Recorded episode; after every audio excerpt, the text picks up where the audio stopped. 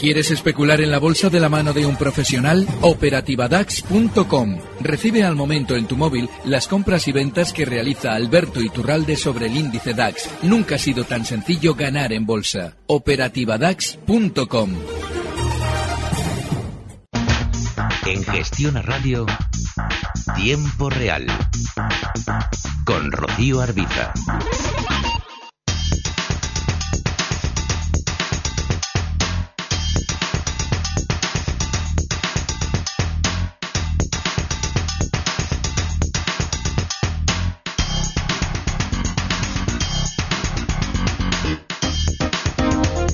34 minutos pasan ya de las 5 en punto de la tarde de las 4 si nos escuchan desde Canarias. Es momento de abrir el consultorio de bolsa de esta tarde en el programa en tiempo real con Alberto Iturralde, responsable de díasdebolsa.com. Alberto, ¿qué tal? Muy buenas tardes. Muy buenas tardes. Bueno, ¿qué le parece lo que estamos eh, viendo esta jornada? Eh, teníamos eh, caídas moderadas en Europa y, bueno, a medida que nos hemos ido acercando al cierre, pues han ido un poco en aumento esas esos retrocesos de la mano del mal tono en Estados Unidos. Reveladora.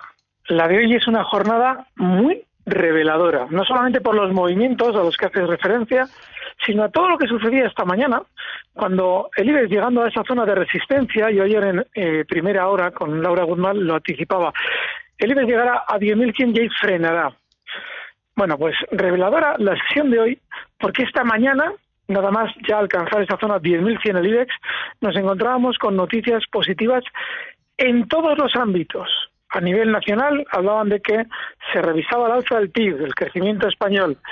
A nivel internacional, Amazon, Microsoft, Google, todas eh, obtenían unos resultados mayor, mejores que lo previsto. Y yo semanas atrás comentaba, primero hay que llegar a una zona importante de resistencia. Luego, ver las noticias positivas y después ver el giro a la baja. Ya hemos llegado a zonas importantes de resistencia, los 10.100. Hemos empezado ya a escuchar las noticias positivas, pero lo que ahora parece que es ya un giro a la baja todavía puede no serlo. No nos debe extrañar ver marcar a los índices todavía por encima de los niveles que hemos visto hoy. Lo que sí ya está clarísimo es que los grandes están colocando inmensas cantidades de títulos con la información positiva y lo que también está muy claro, sobre todo en el mercado español, es que el sector más perjudicado en el futuro será el bancario. Ya lo han visto hoy con respecto a Santander y sobre todo Bankia. ¿Recuerdan lo que explicábamos? Cómo se engañaba desde la presidencia inspirando una OPA que no iba a ser tal para que los accionistas no aplicasen stops en la caída. Bueno, pues miren hoy cuál es uno de los bancos que más ha caído prácticamente en Europa. Y lo encontrarán, Bankia. Hmm. A ver, si le parece, Alberto, vamos a ir resolviendo dudas de oyentes. Vamos a ir primero con un mensaje a través de WhatsApp que nos envía Juan Carlos. Pregunta por un índice, por el CAC 40. Dice, quisiera conocer la opinión de Alberto Iturralde para entrar corto en el CAC 40. Ya ha recuperado todo lo que perdió desde enero y puede ser un buen momento para entrar en cortos o no. La pregunta es muy precisa, porque dice, puede ser un buen momento. Hmm. La posición es correcta, cortos es la posición, pero no es buen momento para abrirlos, porque se necesita una confirmación bajista, que todavía no se ha producido. Tenemos que esperar que efectivamente se produzca ese giro a la baja que todavía no se ha visto y debe ser seguramente de manera global pero sí, la posición es buena, corta, lo hemos comentado estos días. Cuando lleguen a resistencias, si alguien puede abrir el gráfico del CAC, verá que no solamente llegaba a esos máximos a los que hacía referencia de enero, también fueron máximos justo en noviembre, es decir, es súper resistencia, la zona que ha marcado durante estos días de máximos el CAC, pero no es el momento. Sí que es buena la posición, es bueno buscar cortos, pero todavía yo creo que no hay que abrirlos. Hmm. Eh, Carlos de Madrid dice, tengo colonial a 6 euros y me queman las plusvalías. ¿Qué hago? Mm, yo, en principio, le sugeriría que no las vendiera. Le explico. La psicología en valores como colonial es importantísima. Si él vende ahora colonial, la tendencia natural del ser humano es la de seguir el precio para ver si ha acertado o se ha equivocado. Hmm. Y en el momento en el que vea que colonial sigue subiendo como aparenta el gráfico, se va a dar con un canto en los dientes y va a entrar en esa mecánica tan peligrosa que describíamos eh, el lunes pasado con Laura Guzmán, explicando la psicología del inversor. Y es la de el que nuestro ego no acepta en un momento determinado el error, hemos salido antes de tiempo, luego el valor ha continuado subiendo sin nosotros y sentimos la necesidad de enmendar el error intentando volver a ganar cantidades que compensen las que hemos dejado de ganar. Y eso a la larga supone siempre mayor cantidad de pérdidas. Colonial no tiene ahora mismo nada en el valor que nos deba hacer salir. Yo he insistido estas semanas en lo peligrosos que son todos los chicharros pero Colonial en su gráfico no tiene nada sospechoso. Yo en su día hablaba de Aircross precisamente por lo que veríamos en breve, y ya lo hemos visto hoy, que es una caída del 10% en una sesión. Bueno, pues Colonial no tiene pinta de caer o puede hacerlo porque es un chicharro, pero no tiene pinta de hacerlo de manera inmediata, con lo cual yo en su lugar seguiría dentro. Colocaría un stock de beneficios, que en este caso en el de Colonial puede estar justo en la zona eh, 9,60, está ahora mismo en 9,87 y seguiría tranquilo dentro. En Aircross y en estas ya he insistido que son peligrosísimas y que no hay que estar bajo ningún concepto. A ver, miramos a las pantallas con XTV para comprobar cuáles son los niveles exactos de cierre de plazas europeas esta jornada. El IBEX ha bajado al final medio punto porcentual, termina en 10.038 puntos. El DAX en 12.690 con un retroceso del 0,88%. El CAC 40 baja medio punto porcentual hasta 5.501 puntos y la Bolsa de Londres, el FT100, abajo un 0,54% hasta 7.502 puntos. Pablo de Madrid, muy buenas tardes. Hola, buenas tardes. Díganos, caballero. Mire, le quería preguntar por ArcelorMittal. Las tengo compradas a 30 euros y bueno, era por saber un poquito la analista cómo las ve para, para este año y, para el año que viene. Y luego también le, iba a haber preguntado por Colonial, que las tengo con plusvalías, eh, las tengo a 6 euros aproximadamente.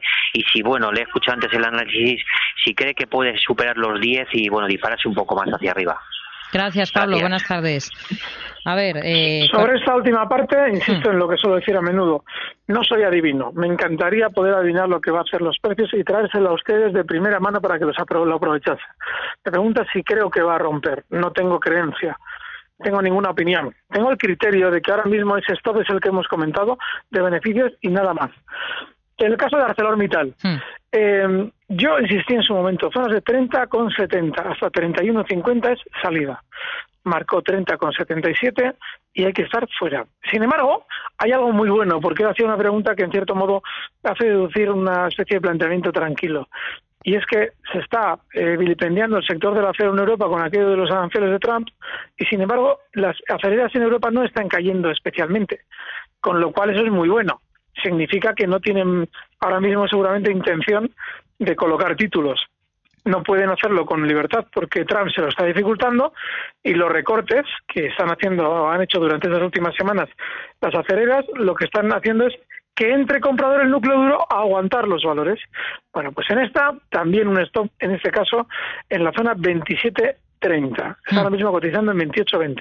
General Electric, en Estados Unidos, un oyente, Ferran, nos envió un mensaje a través de WhatsApp para preguntar por este valor. Eh, dice que las tiene compradas a 13,20 dólares con stop en mínimos anuales. Si quiere saber su opinión al respecto. General Electric. Eh, en, en, la bolsa estadounidense ahora mismo está recortando un unos 73%, están 13,93 dólares.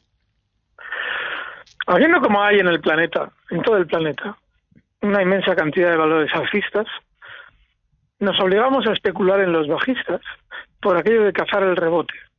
Como hace poco estaba el valor en 30 dólares, incluso en 34, esa caída que ha realizado hasta el nivel 1260 se nos antoja una oportunidad de compra por aquello de que seguramente el valor vale más y de alguna manera intenta alcanzar zonas anteriores que en este caso son de esos 30 o 34 dólares. En realidad lo que estamos describiendo, aunque parece increíble, es un valor profundamente bajista, que necesita de un tiempo en el que salgan noticias negativas y muy de manera muy intensa ¿eh? en cuanto a la compañía para que pudiera ser algún día una oportunidad de compra. Dicho esto, un stop justo en los mínimos de antes de ayer, en los 13.86, cotiza en 13.96. No hay que estar en General Electric. Otro oyente, para el señor Iturralde, ayer abrí cortos a 3,66,5 a última hora en Bankia con stop 3,72. ¿Cuál es el objetivo? Fantástico el stop. Muy bien, eso yo lo he venido comentando estos días. Es exactamente el que él ha dicho, es el stop.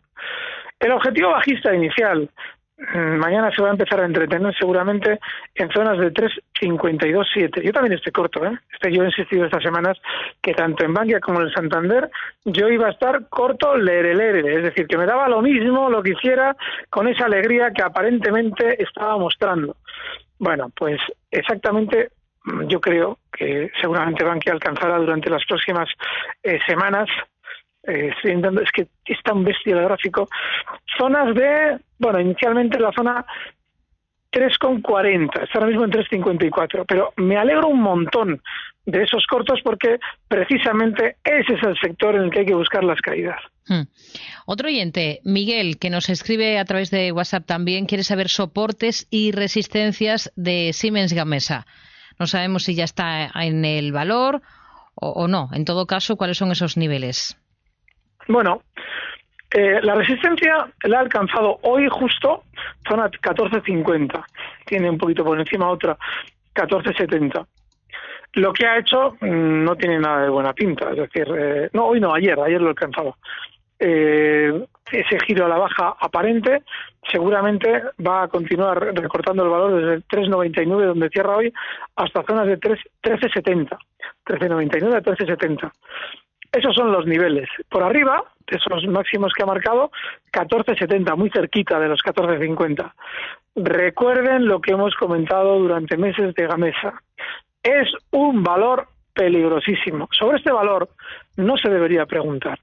Si se pregunta, y me cae consultorio sí, consultorio no, pero consultorio sí, consultorio no, es decir, la mitad de ellos es porque se está especulando mal, seguro. A ver, agenda para mañana viernes y enseguida retomamos el consultorio de bolsa, ya saben, esta tarde de jueves con Alberto Iturralde, responsable de díasdebolsa.com.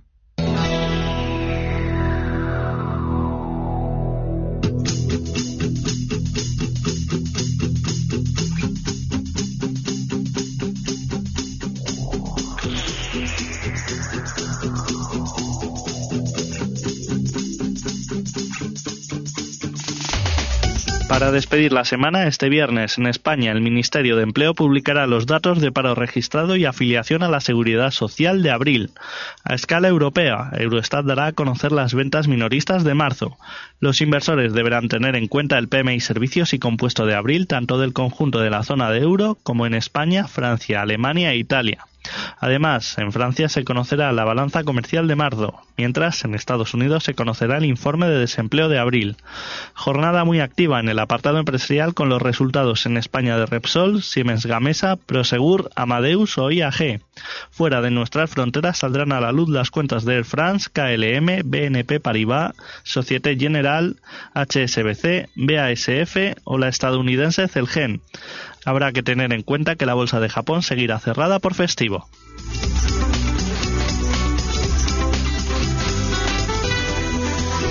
Seguimos, retomamos el consultorio de bolsa con Alberto Iturralde, responsable de díasdebolsa.com. Vamos con un correo que nos envía Rafa. Dice, hoy he entrado en BME y en red eléctrica. ¿Podría darme stop y cómo ve estas eh, posiciones? Por otro lado, ¿cree que SAP del mercado alemán está realizando un cambio de tendencia o es un rebote? A ver, en el caso de BME, hmm. es muy alcista, eh, por lo menos en el corto plazo, durante estos días ha subido mucho, y seguramente desde la zona 29.70, donde está ahora mismo, pues alcanzará niveles de 30 euros, ahí tiene que empezar ya a ralentizar la subida. A mí me parece una entrada extemporánea, fuera de tiempo porque yo he comentado estos días atrás, la, he traído varias estrategias con bolsas y mercados, han salido de maravilla, pero ya en el momento en el que alcanza zonas de 29.50, ya es para salir, 29.30 o 29.50. Yo creo que no hay que estar. Sin embargo, desde luego, ¿eh? que el precio es totalmente ahora mismo, por su cierre en máximos, es totalmente alcista en el muy corto plazo. Tiene lógica que alguien lo compre, pero vamos, eh, no lo sé. yo veo que están llegando a resistencia con tanta fuerza que como frena un poquito, mm, la operativa que él se está planteando va a ser un auténtico vía crucis. Si quiere un stop, lo zona 29.30. Está en 29.70 ahora mismo. Hmm. Red eléctrica. Sí. Otro valor que también está desatado durante estos días. Nuestro oyente está entrando en valores calentados, no calientes, calentados, es diferente.